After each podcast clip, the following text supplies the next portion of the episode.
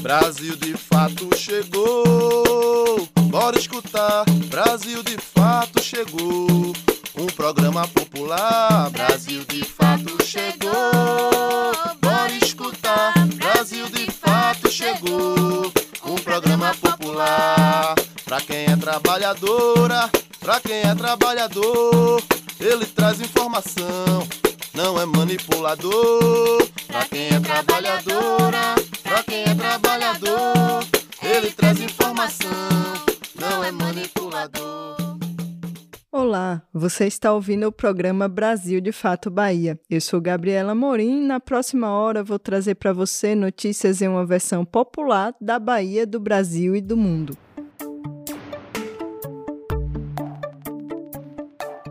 No programa desta semana, vamos falar sobre a diminuição da área plantada de feijão, arroz e aipim no Brasil e o impacto disso nos preços dos alimentos, as pesquisas de intenção de voto para as eleições presidenciais deste ano e como consultar os valores devidos pelos bancos para as pessoas e empresas tem ainda uma entrevista com a primeira mulher indígena a ocupar uma vaga de defensora pública no estado da Bahia. Uma conversa sobre saúde mental da população negra no Saúde Comunidade e dica de um documentário brasileiro no Deu Ideia. E ainda uma receita super especial no Cozinha Baiana.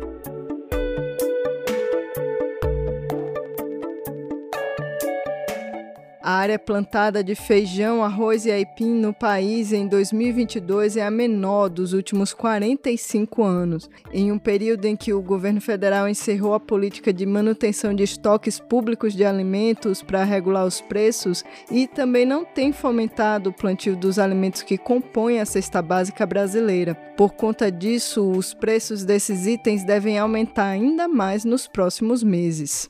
A área plantada com feijão, arroz e mandioca no Brasil neste ano de 2022 é a menor dos últimos 45 anos.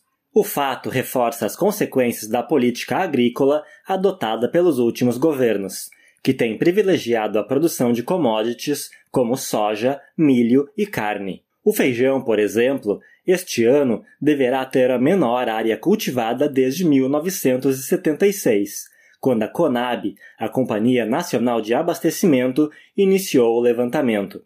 Segundo a companhia, devem ser plantados somente 890 mil hectares. O arroz e a mandioca também estão com as menores áreas de plantio registradas, e isso afeta diretamente os preços, aumentando a inflação. O professor da Universidade Federal do Recôncavo Baiano, Silvio Porto, que já foi diretor da Conab, afirma que o país não faz mais estoque de alimentos desde o governo anterior, de Michel Temer, do MDB. Ele explica como essa situação pode aumentar a carestia desses alimentos e ampliar a fome no país. O estoque de arroz foi zerado. Podemos considerar que não existe estoques reguladores e não existe é, uma política para a formação de estoques, porque não há uma política de incremento, de incentivo a produção de arroz, de feijão, de mandioca, enfim, dos produtos básicos é, no atual governo. Nós seguimos cada vez mais vendo uma política que ela está direcionada para as commodities e principalmente para as exportações. Ainda sobre o arroz, Silvio diz que, segundo dados da Conab, o Brasil perdeu na última década mais de 1 milhão e 100 mil hectares de área plantada. Hoje, o país tem 1 milhão e 600 mil hectares, essa redução da área plantada de arroz de 2011 para cá equivale a 60% da área plantada de arroz na última safra. Então nós temos redução de área, estagnação na produção e aumento das exportações sem estoques reguladores. Está aí a, a, a equação né, para o grande problema que a gente vem enfrentando de alta de preços e contribuindo na inflação dos alimentos. Segundo o IBGE, no ano passado, a inflação da mandioca foi de 48,1%, a segunda maior taxa entre os alimentos, perdendo apenas para o café moído. Segundo Silvio Porto, as áreas reduzidas das culturas de arroz, feijão e mandioca demonstram que a agricultura familiar camponesa tem perdido espaço para o agronegócio. Ele explica que o grande problema está em função dos preços, primeiro da soja e agora também do milho, que levam à substituição das áreas antes destinadas ao plantio de alimentos básicos, prioritariamente destinados a abastecer o mercado nacional. Porto também chama a atenção para a questão climática. Questões como a estiagem ou o excesso de chuvas têm provocado quebra de safras ou perda de qualidade. Um projeto de lei que apresenta algumas medidas emergenciais para mitigar os impactos da estiagem e das enchentes para a agricultura familiar camponesa foi protocolado na última quarta-feira, dia 2, na Câmara dos Deputados em Brasília. É o PL 19 de 2022. Há também a Lei Assis Carvalho II, que prevê socorro aos agricultores familiares, mas que ainda não foi cumprida pelo governo federal. Ambas podem ajudar na oferta de alimentos.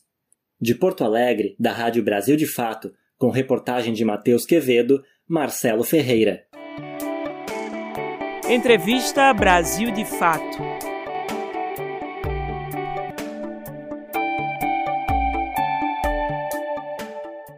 A Defensoria Pública da Bahia divulgou no dia 26 de janeiro o resultado da última etapa do concurso para defensor público. Dentre os candidatos aprovados está Alessia Pamela Bertoluza Santos, de origem Tuxá, uma comunidade indígena que fica no município de Rodelas, na Bahia. Fomos conversar com Alessia para entender as suas expectativas diante da aprovação e o seu posicionamento frente às questões que envolvem os direitos indígenas. Alessia tem 29 anos e é egressa da Universidade Estadual de Feira de Santana. Ela leciona numa universidade privada em Paulo Afonso, onde mora. Vamos conferir a nossa conversa com Alessia Santos, a primeira indígena defensora pública da Bahia. Você foi aprovada com a segunda maior nota da terceira etapa da prova oral do concurso de defensor público do Estado da Bahia.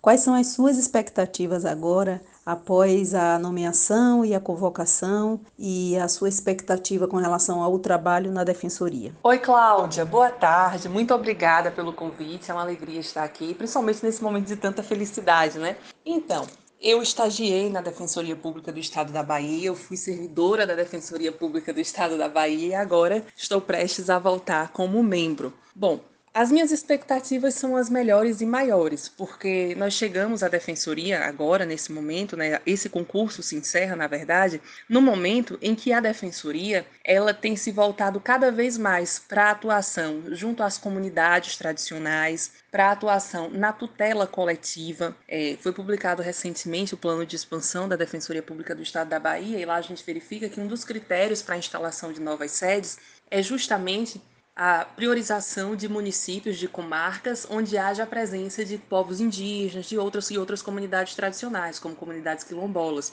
Então, eu acredito que, chegando a uma instituição que já tem essa atuação pautada, esse olhar voltado para os grupos vulneráveis, especialmente as populações indígenas, agora já tinha, na verdade, e agora contando com uma indígena como membro, certamente há muita coisa para a gente fazer. Nós vamos ter a oportunidade de pluralizar cada vez mais o debate nesses espaços de justiça e cada vez mais atuar para assegurar, aumentar o acesso à justiça do nosso povo e também, Cláudia, assegurar direitos, todos os direitos, e também, e isso é um dos principais pontos, permitir cada vez mais que outros venham também, que outros indígenas venham ocupar espaços como esses. Qual a sua opinião sobre o sistema de cotas aprovado no Brasil através de legislação há alguns anos, que faz parte da política de ações afirmativas? Qual é o seu posicionamento diante desse sistema que gerou e ainda gera algumas discussões e polêmicas no nosso país? Bom, quando nós falamos sobre a política de cotas raciais, né, em primeiro lugar, eu gosto de lembrar que não é um privilégio. Não, não é um privilégio, não é um presente, é um direito é o reconhecimento, é a concretização de um direito que por muito, muito tempo foi negado. E quando eu falo sobre muito tempo, eu estou falando sobre séculos. É uma dimensão de tempo que a nossa existência não alcança. Quando nós falamos sobre a política de cotas, que inclusive já foi declarada constitucional pelo Supremo Tribunal Federal, nós estamos falando sobre uma medida de reparação histórica. Nós estamos falando sobre um instrumento que permite ou visa viabilizar o acesso a determinados espaços públicos, espaços comuns por, por grupos, por pessoas integrantes de grupos que durante muito tempo foram impedidas de estar ali. Nós não estamos falando sobre dar um benefício. Nós estamos falando sobre tentar restabelecer para as gerações atuais né, direitos que foram negados durante séculos, direitos que foram tolhidos, impedidos de serem exercidos por esses grupos, inclusive pelas populações indígenas. É uma, disso quando a gente diz que é uma medida de reparação histórica, nós não estamos apagando o passado. Nós não estamos afastando tudo de errado, todas as violações que existiram e ainda existem. O que se está fazendo é tentando amenizar e evitar a sua repetição. Eu sou egressa da, da universidade pública, eu estudei na Universidade Estadual de Feira de Santana, a UFES, é uma instituição muito séria pela qual eu nutro muito carinho. É, eu fui cotista lá, eu fui a primeira indígena a me formar pelo curso de Direito como cotista naquela instituição. É, agora na defensoria, né, defensoria no, nesse concurso no qual eu fui aprovada, ela foi o primeiro concurso após a alteração da lei que instituiu a reserva de vagas para a população indígena. Eu não, eu acho esse, esse tipo de medida como essencial. Não é suficiente, mas é essencial e me assusta que após tanto tempo já em vigor, ele ainda cause espanto, ainda cause estranhamento, ainda haja ainda haja pessoas que consigam erguer a voz contra isso. Mas se nós considerarmos que nós estamos num país racista, que não se considera racista, um país que considera a dizimação dos povos indígenas, a invasão do nosso território, até hoje não restituído, como uma espécie de descobrimento, um país que acha mesmo que a escravidão se acabou com a Lei Áurea e todo mundo passou a ser igual, é até compreensível esses comportamentos absurdos, esses posicionamentos absurdos no sentido contrário a essa política afirmativa. Mas nós estamos aí cada vez mais para ocupar esses espaços, cada vez mais para brigar por esses espaços, pela efetivação dos nossos direitos e para efetivar essas políticas e muitas outras. Com base em sua formação acadêmica e todo o seu percurso profissional, como você vê as possibilidades no campo do direito enquanto ferramenta de afirmação da luta pela conquista de direitos indígenas? Quais são as alternativas que você vê como uma das formas de fortalecimento do que tem sido reivindicado pelo movimento indígena no Brasil? Olha, eu sempre enxerguei o direito não só como aquele conjunto de normas postas no papel, mas como um instrumento, um instrumento forte, um instrumento muito poderoso de transformação social. E eu acredito nas instituições. Eu reconheço a importância das lutas populares, da, das reivindicações, dos movimentos de massa, sabe? Das ocupações populares, tudo isso. Só que é nas instituições que as coisas acontecem. Esses movimentos, eles são o pontapé inicial para qualquer discussão. É o que nos permite ser vistos, é o que nos permite ter visibilidade para poder discutir, sentar com o governo, sentar com autoridades. Mas as coisas se resolvem nas instituições. Existem procedimentos formais formais, existe uma burocracia. Então, o direito, felizmente, cada vez mais está sendo acessado pelo nosso povo, pelos nossos parentes. Cada vez mais nós temos indígenas advogados, professores de direito, membros das instituições jurídicas e cada vez mais teremos mais e mais também então, o direito, que é esse instrumento, quando cada vez mais ele passa a ser manuseado por nós, somos nós na nossa defesa, somos nós, somos nós fazendo as nossas reivindicações, esse instrumento tão poderoso e que durante muito tempo foi tão restrito a determinados grupos, ele se torna mais poderoso ainda, ou melhor, ele se torna ainda mais eficiente, ele se torna um modelo, um, um instrumento, uma ferramenta de verdadeira efetivação de direitos, não só de colocar do papel para dizer que fez, entende? Porque a gente reivindica, mas agora gente também pode exigir judicialmente, pela via formal, por meio das instituições, tudo que nos é de direito. Como você avalia a política indigenista hoje no nosso país, diante do aparato jurídico que nós temos de alguns marcos no campo de conquistas a respeito de proteção dos territórios e de outras políticas públicas de atenção à saúde e educação? Qual é a sua avaliação na atual conjuntura dessa política indigenista governamental? Bom, a dita tese do marco temporal, né, que está submetida a julgamento perante o Supremo Tribunal Federal, é algo que precisa ser muito, muito debatido e amplamente rechaçado pela sociedade e pela, pela comunidade jurídica também.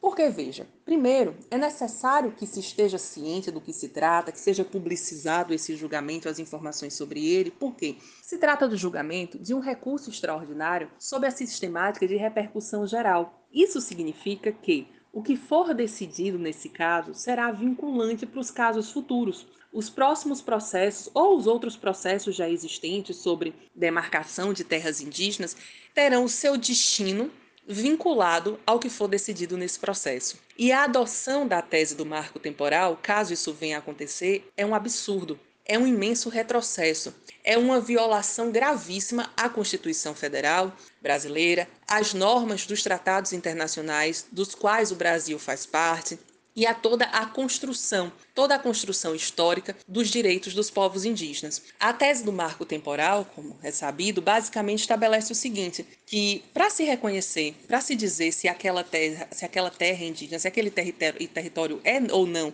pertencente àquele povo que reivindica, deve-se verificar se em 1988, em 5 de outubro de 1988, a data da promulgação da Constituição Federal de 88, aquele povo estava ocupando aquele território. Se não estiver, aquele povo que está reivindicando aquele território deve comprovar que não estava ali porque tinha sido obrigado a sair.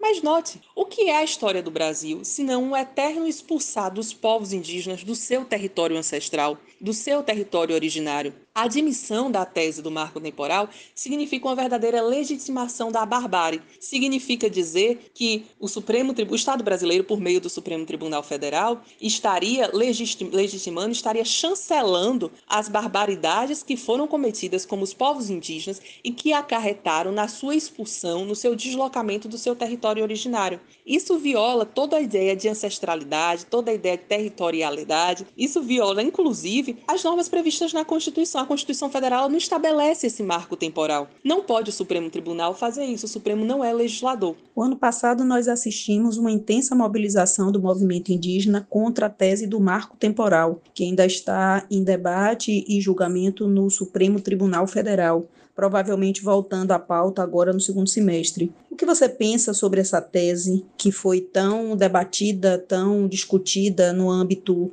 dos indigenistas, do movimento indígena e dos juristas? O Estado brasileiro atualmente, né, nos últimos anos, ele tem vivido um momento difícil em relação aos direitos fundamentais. Na verdade, nós estamos vivendo um retrocesso grave na garantia e concretização desses direitos. Mas quando nós falamos especificamente sobre direitos dos povos indígenas, a situação é ainda muito mais grave. É ainda muito mais grave. O julgamento do Supremo Tribunal Federal para a definição sobre a adoção ou não da tese do marco temporal, por si só, já é uma ameaça muito grande aos direitos historicamente construídos pelos nossos povos. Por outro lado, a pandemia ela evidenciou, ela não só agravou, como ela evidenciou as desigualdades sociais, o descaso, né, o descaso com, do governo brasileiro com cuidado com a proteção dos povos indígenas. E tudo isso demonstra que nós estamos vivendo um momento muito delicado, um momento que exige muita resistência muita estratégia também, muita reflexão, muita união do nosso povo para a construção de estratégias que nos permitam ultrapassar esse momento, assegurar os nossos direitos, buscar pela efetivação dos direitos que nós já temos reconhecidos, sem nenhuma redução. Nós não podemos admitir o retrocesso dos direitos que nós já temos. Nós temos que estar lutando é pela efetivação deles e pelo reconhecimento de muitos outros que durante muito tempo nos foi negado. Deu a ideia.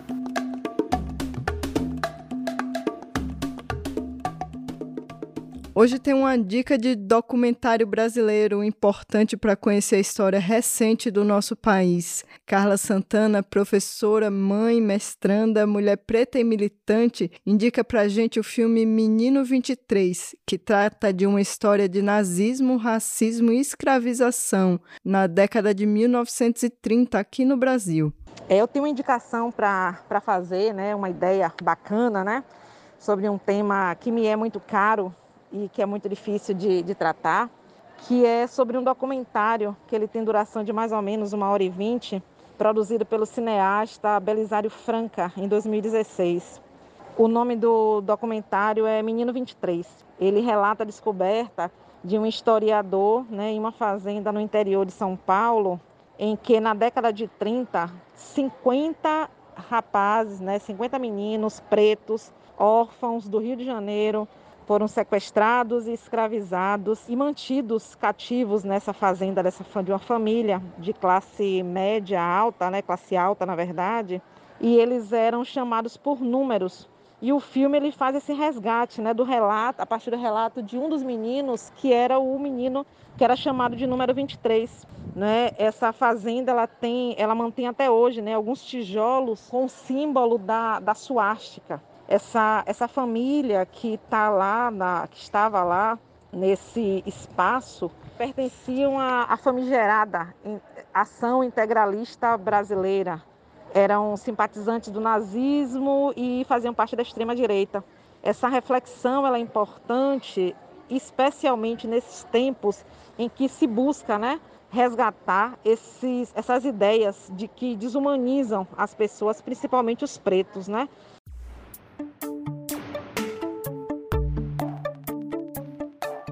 O ano eleitoral já começou e até o momento foram divulgadas nove pesquisas nacionais de intenção de voto. O Brasil, de fato, fez um levantamento de todas elas e, em todos os cenários pesquisados, o ex-presidente Luiz Inácio Lula da Silva permanece na liderança. As primeiras pesquisas eleitorais de 2022 mostram estabilidade em relação aos dados do fim do ano passado, mas em todas elas, o ex-presidente Luiz Inácio Lula da Silva do PT se manteve na liderança. Ao todo foram divulgados nove levantamentos nacionais na disputa eleitoral pelo Palácio do Planalto. O petista apareceu sempre à frente dos principais adversários: Jair Bolsonaro do PL, Sérgio Moro do Podemos, Ciro Gomes do PDT e João Dória do PSDB. Até o momento, a maior novidade foi revelada pela pesquisa Genial Quest, divulgada nesta quarta-feira. O levantamento mostra uma considerável queda de Bolsonaro no Nordeste. No início do ano, o presidente esperava aumentar a popularidade na região com o Auxílio Brasil, o que não ocorreu. Bolsonaro foi criticado por usar o termo pau de arara ao se referir a nordestinos e nordestinas durante uma transmissão presidencial na semana passada. Ao todo, 61% das pessoas que vivem no Nordeste disseram não estar contentes com o trabalho realizado pelo chefe do executivo. De acordo com o um levantamento, o avanço da avaliação negativa de Bolsonaro na região foi de 5 pontos percentuais e alcançou de novo o pior patamar. A mesma pesquisa aponta que o ex-presidente Lula tem 45% das intenções de voto, mesmo índice da pesquisa anterior do mesmo instituto, divulgada no dia 12 de janeiro. No principal cenário testado com mais candidatos, a soma de todos os adversários de Lula é de 42%, o que deixa o petista com a possibilidade de vitória no primeiro turno.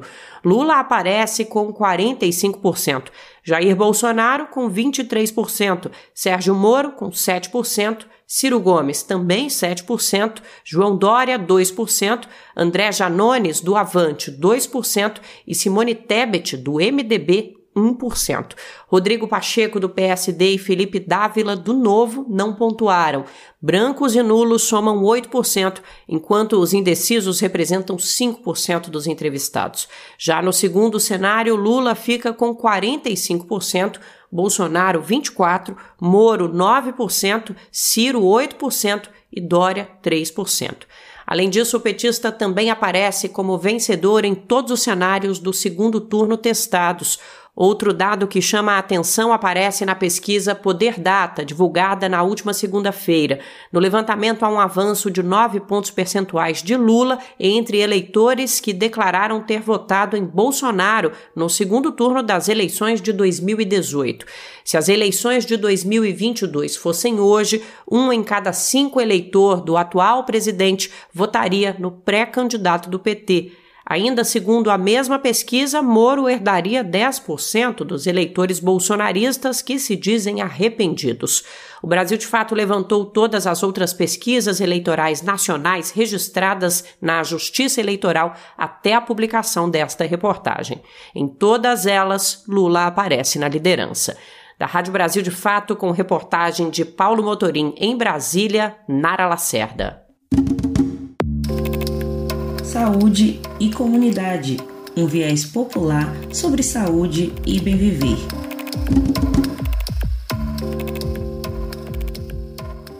Nas últimas semanas, os noticiários do país e do estado foram inundados com notícias de racismo e outras violências contra pessoas negras, com destaque para o assassinato do congolês Moise, no Rio de Janeiro. Nós pedimos à psicóloga Wafina Kuti para comentar aqui no Saúde Comunidade qual o impacto de notícias como essas na saúde mental da população negra. O Afina ou Vanessa Pita é especialista em psicologia, avaliação e atenção à saúde, psicóloga clínica no SUS, diretora do Sindicato dos Psicólogos e Psicólogas da Bahia e membro da Associação Nacional de Psicólogos Negros. Sinto um misto de sensações, preocupação, provocação e até algum entusiasmo ao ser convidada a falar sobre saúde da população negra. No entanto, não podemos nos referir a algo simples Antes de tudo, se deve compreender a diversidade inscrita dentro dessa vasta população: homens, mulheres, idosos, crianças, pessoas LGBTQIA, população de rua, habitantes das águas, matas e florestas, imigrantes e refugiados. Cada contexto ele vai demandar providências de saúde específicas. É importante também me fazer enxergar diante desse cenário. Afinal, quem vos fala é uma psicóloga preta e essa vivência em particular permite observar questões silenciadas socialmente. A existência negra consciente ela vai se revezar entre o luto, o medo de morrer precocemente e o pavor pela perda potencial de pessoas pretas próximas. E é o que repito em toda oportunidade. Isso é uma questão de saúde, que se estende também ao público negro sem qualquer letramento racial. A verdade é que se está sempre de luto e em alerta. As noções de identidade negra homogênea, massificada, criminosa, subserviente, construídas pelo grupo opressor, assim como estereótipos de resistência, luta e coletividade, promovem alguma identificação intergrupo. São muitas faces de muitas moedas, que fazem com que sintamos o assassinato do jovem Moisés, por exemplo, como a morte de um parente próximo. Desperta mais luto dentro da categoria. E por falar em moeda, o motivo do homicídio desse jovem congolês diz respeito a, a determinações sociais de saúde que precisam ser observadas sim. Direito à renda, alimentação, condições dignas de trabalho, dignidade, dentre muitos outros elementos igualmente básicos, fatores inegociáveis para a promoção de saúde. E nesse sentido, cabe considerar as condições socioeconômicas a que essa população negra vem sendo relegada por centenas de anos nesse país e em todo e em qualquer em que vigore panoramas de opressão racial. A saúde não é algo estático que surge magicamente, mas advém de construções que vão privilegiar uma categoria social na medida em que promovem o adoecimento de outra, pela ausência desses mínimos sociais, de barreiras de acesso da negritude a ações, programas e serviços de saúde, em termos bem práticos. Assassinatos brutais, como o de Moisés, Durval, incluindo até de crianças e adolescentes como João Pedro e Ágata, tendem a agravar sofrimentos de um grupo que é alvo de um genocídio. Então, riscos pessoais e sociais, obviamente, não tendem a colaborar com a saúde da população negra. Racismo adoece e mata.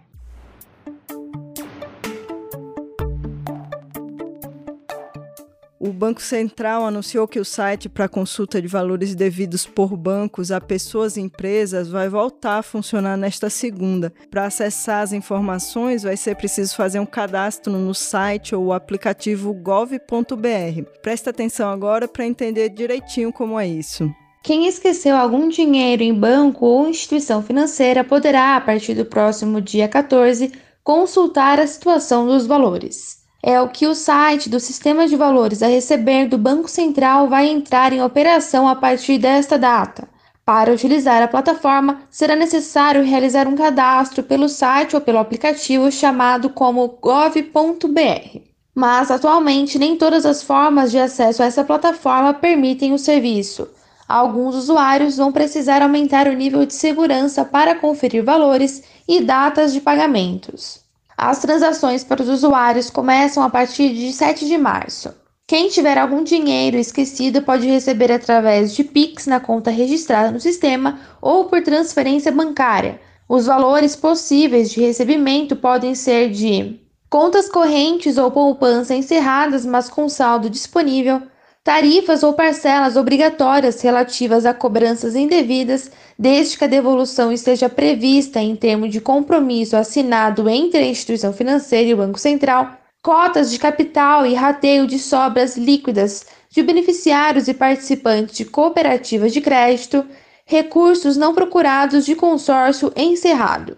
Em caso de dúvidas, o Banco Central atende o público por meio do número telefônico 145. Mais detalhes e links de acesso você pode conferir na versão online desta matéria no site brasildefato.com.br. De São Paulo, da Rádio Brasil de Fato, Carolina Oliveira. Cozinha Baiana.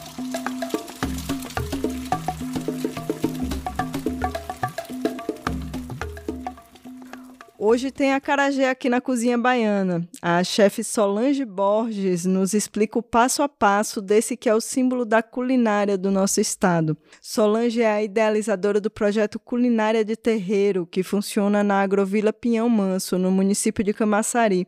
Filha de baiana de Acarajé, Solange conta que desde os nove anos ela já ajudava a mãe na produção. Em sua trajetória, já trabalhou como empregada doméstica, manicure, vendedora e professora, formada formada no magistério e posteriormente graduada em letras. Com muita generosidade, Solange ensina para gente como fazer essa comida que é um patrimônio imaterial da Bahia. Meu acarajé é um acarajé que eu aprendi de forma afetiva com a minha mãe, minha mãe Joselita Borges. É, eu faço acarajé desde os 9 anos de idade. E para mim, fazer acarajé é algo incrível e eu tenho um sonho de que várias pessoas possam fazer o autêntico acarajé da Bahia, como eu aprendi com minha mãe e como eu faço aqui no Culinário Terreiro. Peso e medida. Feijão fradinho 1 kg, feijão, feijão fradinho já quebrado, cebola 100 gramas, cebola já batida, azeite de dendê 1 litro para fritar, sal 15 gramas. Como faço esse acarajé, Solange? Se você não tiver o feijão já quebrado, você quebra grosseiramente. Se tiver quebrado, se você estiver na Bahia, em algum lugar para ele quebrado, melhor. Senão você pode também posicionar ele, pulsar ele no processador, que ele também dá uma quebrada. Para você lavar o feijão, ele tem que estar quebrado. Deixa de molho quanto baste, depende muito da temperatura do ambiente que você estiver, mas você vai perceber ele que quando você pegar nele, a casca está soltando. Essa é a forma.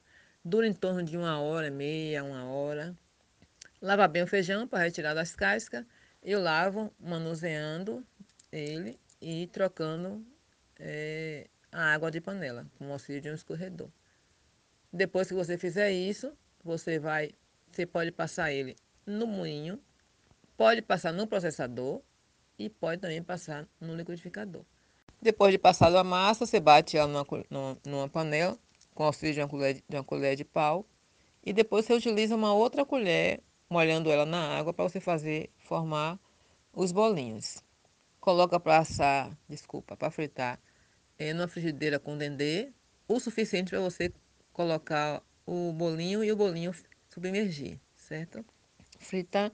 Então, o acarajé, ela é uma das comidas mais que mais remete à Bahia.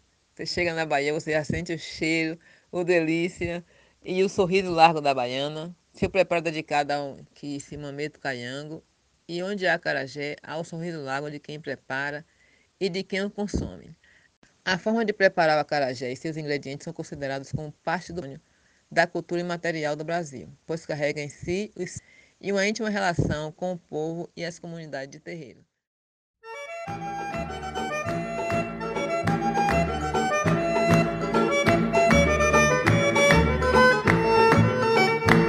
Acende o fogo, atiça o fogo, aviva o fogo, Zé,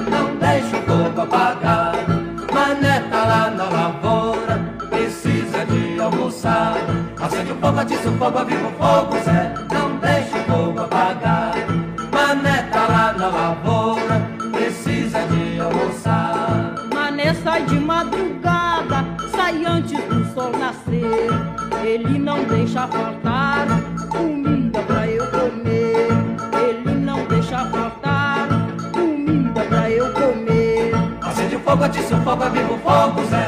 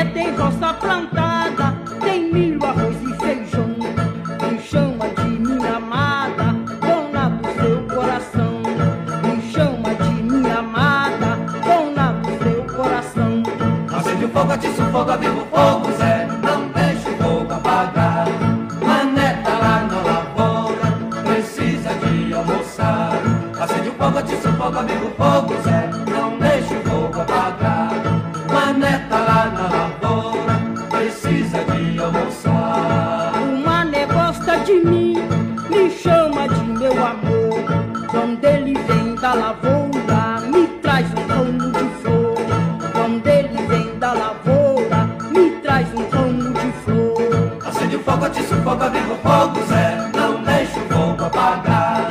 Mané tá lá na lavoura, precisa de almoçar. Acende o fogo, atiça o fogo,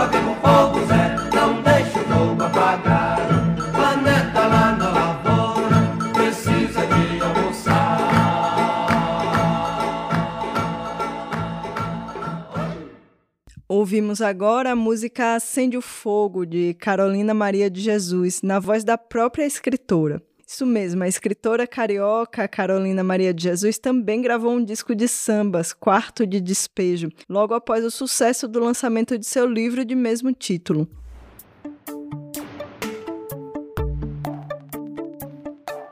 Vamos agora para um giro pela região Nordeste. Nos próximos 20 minutos, você vai ouvir aqui as principais notícias desta semana na nossa região.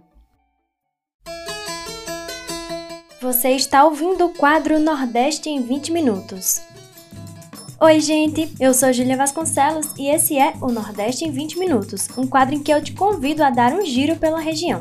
Toda semana te encontro com conteúdos que trazem uma visão popular do que tem acontecido por aqui. Vamos comigo para mais uma edição.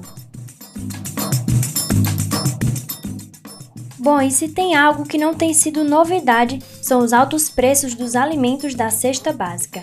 Sem perspectiva de melhora no cenário, os valores seguem aumentando, dificultando ainda mais que o trabalhador tenha comida na mesa. O valor da cesta básica em João Pessoa, por exemplo, tem alta de 14,15% em relação a janeiro de 2021. Neste mês, a capital paraibana registrou aumento nos preços do feijão, açúcar, óleo de soja e café. Saiba mais detalhes com o repórter Rodolfo Rodrigo do Brasil de Fato Pernambuco. Dados divulgados nesta terça-feira pelo Departamento Intersindical de Estatística e Estudos Socioeconômicos, DIESE, revelaram o que a população já estava sentindo no bolso, a alta no preço dos alimentos. A Pesquisa Nacional da Cesta Básica de Alimentos é realizada em 17 capitais. Na comparação com o valor da cesta básica entre os preços de janeiro de 2022 e os de janeiro de 2021, as maiores altas acumuladas ocorreram em Natal, Recife, João Pessoa, chegando ao valor de 538 reais, e em Campo Grande. Quando se compara o custo da cesta e o salário mínimo líquido, ou seja, após o desconto de 7,5% referente à Previdência Social, verifica-se que o trabalhador remunerado pelo piso nacional comprometeu, em média, em janeiro de 2022, mais da metade do rendimento para adquirir os produtos alimentícios básicos, mesmo com o reajuste de 10,18% dado ao salário mínimo. Em janeiro de 2022, o preço do quilo do café em pó subiu em todas as capitais em comparação com dezembro de 2021. Já o do açúcar e do óleo de soja em 15 cidades, incluindo João Pessoa, assim como o arroz. O tradicional feijão teve uma das altas mais expressivas na capital paraibana, chegando a 1,37% de aumento. Segundo o Diese, para suprir as despesas de um trabalhador com uma família de quatro pessoas com alimentação, moradia, saúde, educação, vestuário, higiene, transporte, lazer e previdência, o valor do salário mínimo deveria equivaler a R$ 5.997,14 ou 4,95 vezes o mínimo de R$ 1.212. Do Recife para o Brasil de Fato, Rodolfo Rodrigo. E antes do nosso quadro acabar, vamos ouvir mais uma edição do Vozes Populares. Hoje você vai conhecer uma iniciativa que tem proporcionado autonomia financeira para mulheres de Pernambuco. Mas não só isso, tem sido também um espaço de organização e empoderamento feminino. Estamos falando da Fábrica de Vassouras Ecológicas. Acompanha!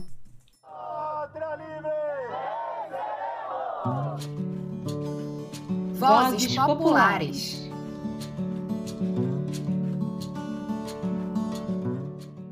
Oi, pessoal! Tá chegando a edição do Vozes Populares, um programete que traz as pautas e as diversas vozes dos movimentos, coletivos e organizações populares. Hoje, levo você até a comunidade de Brasília Teimosa, no Recife, para conhecer a história de mulheres que têm juntas construído uma fábrica de vassouras ecológicas.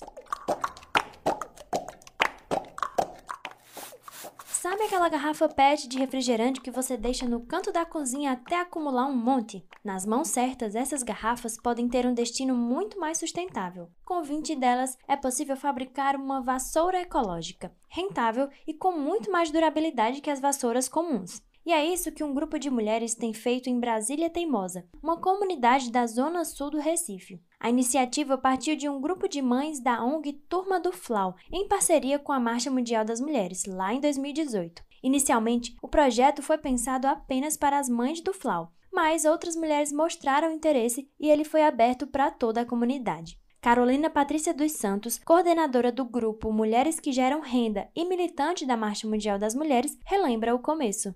É, em 2018, a gente se sentou, um grupo de mulheres na UNG, e a gente, cada semana a gente tinha reuniões e a gente elencou cinco tipos de profissões que a gente queria e geração de renda rápida e que a gente não precisasse gastar dinheiro. Porque então a gente não tinha nenhum dinheiro, não tinha local, não tinha nada. Então, uma, uma mãe de um aluno nosso lá da UNG, ela veio com essa ideia e tinha visto na internet uma vassoura de garrafa PET. E de imediato, 99% das pessoas que estavam presentes na reunião escolheram a vassoura porque era um produto que a gente via, a gente não ia gastar muito porque as garrafas PET a gente recolhe na rua, no lixo, e a gente só ia ter mais gasto com o pré e os cabos. Então, a vassoura ficou em primeiro lugar. E como a gente queria uma coisa sustentável, a gente também escolheu a vassoura. As vassouras são vendidas através das redes sociais da fábrica, no local da produção e também no boca a boca. A produção ainda não é em larga escala por falta de equipamentos suficientes, mas ainda assim é possível levantar um valor que é destinado para a manutenção do projeto e para as mulheres que fazem parte da fábrica. Além disso, a ação ecológica contribui para a retirada do plástico no meio ambiente, que leva cerca de 100 anos para se decompor na natureza. No entanto, Carolina deixa uma coisa bem clara: a fábrica está longe de ser apenas um local de trabalho. A grande marca dela é, na realidade, o diálogo, o fortalecimento e o espaço seguro para as mulheres da comunidade. Muitas mulheres não se identificaram com a, com a fábrica em si, mas elas se identificam com o nosso grupo, com a nossa reunião, com a nossa perspectiva de empoderamento, de me dá uma luz lá no fundo do túnel para cada uma delas. Então isso me deixa muito feliz quando, eu, quando a gente faz umas reuniões nossas. Elas se, se colocam dizendo que saíram da depressão e se não fosse ali o grupo, elas estariam em casa, chorando, fazendo coisas que e lá não, elas se sentem bem, a gente está fabricando, mas a gente conversa, a gente brinca, entendeu? Então isso é que me deixa mais feliz na fábrica. Carolina ainda percebe uma mudança na configuração do perfil das mulheres que fazem parte do projeto, desde quando tudo começou até agora. No início, o perfil era de mulheres de meia idade, desempregadas, muitas sem escolaridade e também vítimas de violência doméstica. Hoje, além dessas, muitas mulheres da terceira idade também se juntaram ao projeto, não pensando apenas na geração de renda, mas sim como um espaço para se sentirem úteis, valorizadas e também para ajudarem outras mulheres que estão em situação de vulnerabilidade. Isso mostra como o local é, acima de tudo, um espaço organizativo, de conexão entre as mulheres e que abre oportunidades. Carolina tem um sonho para a fábrica e compartilha com a gente. Eu acho que o maior sonho hoje nosso é ter um espaço para a fábrica. É onde a gente está, não é nosso. A gente ocupa um espaço emprestado. Então, a nossa perspectiva é ter um espaço nosso e maquinário mais evoluídos para que a gente não perca tanto tempo fazendo o processo dela e a gente consiga produzir em altas escalas. É um sonho nosso. E, e realmente todas as mulheres hoje que fazem parte da fábrica viva realmente dessa renda da fábrica. E não precise estar trabalhando de faxina, não precisa estar em, em beira de praia, sendo garçonete, de domingo a domingo, no sol, e não precisa estar vendendo água no sinal, e não precisa estar na rua porque lá a gente é um grupo e graças a Deus a gente se consolidou muito e uma cuida da outra. Gostou da iniciativa da Fábrica de Vassouras e quer saber mais? Você pode acessar o Instagram arroba fábrica underline de underline vassouras. Tem muito mais para você conhecer, viu? O Vozes Populares é uma produção do Brasil de Fato Pernambuco e teve apresentação e roteiro por Júlia Vasconcelos, edição de texto e coordenação por Rani de Mendonça e edição de áudio por Flávia Santos.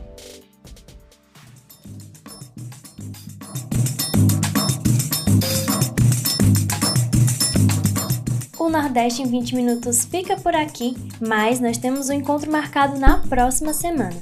Um beijo, tchau, tchau e até a próxima! Este quadro é uma realização do Brasil de Fato Pernambuco e conta com a apresentação e roteiro de Júlia Vasconcelos, coordenação editorial de Ranide Mendonça e edição de som de Flávia Santos.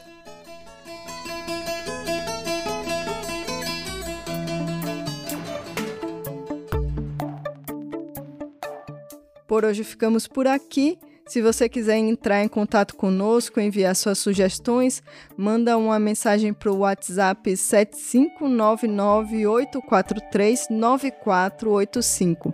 Participaram deste programa Ellen Carvalho na produção e reportagem, Flávia Santos na edição, Cláudia Correia, Marcelo Ferreira, Júlia Vasconcelos, Caroline Oliveira e Nara Lacerda na reportagem, eu, Gabriela Morim, na locução, roteiro e produção e todo o coletivo que constrói o Brasil de Fato Bahia. Nós ficamos por aqui, boa semana e até o próximo domingo.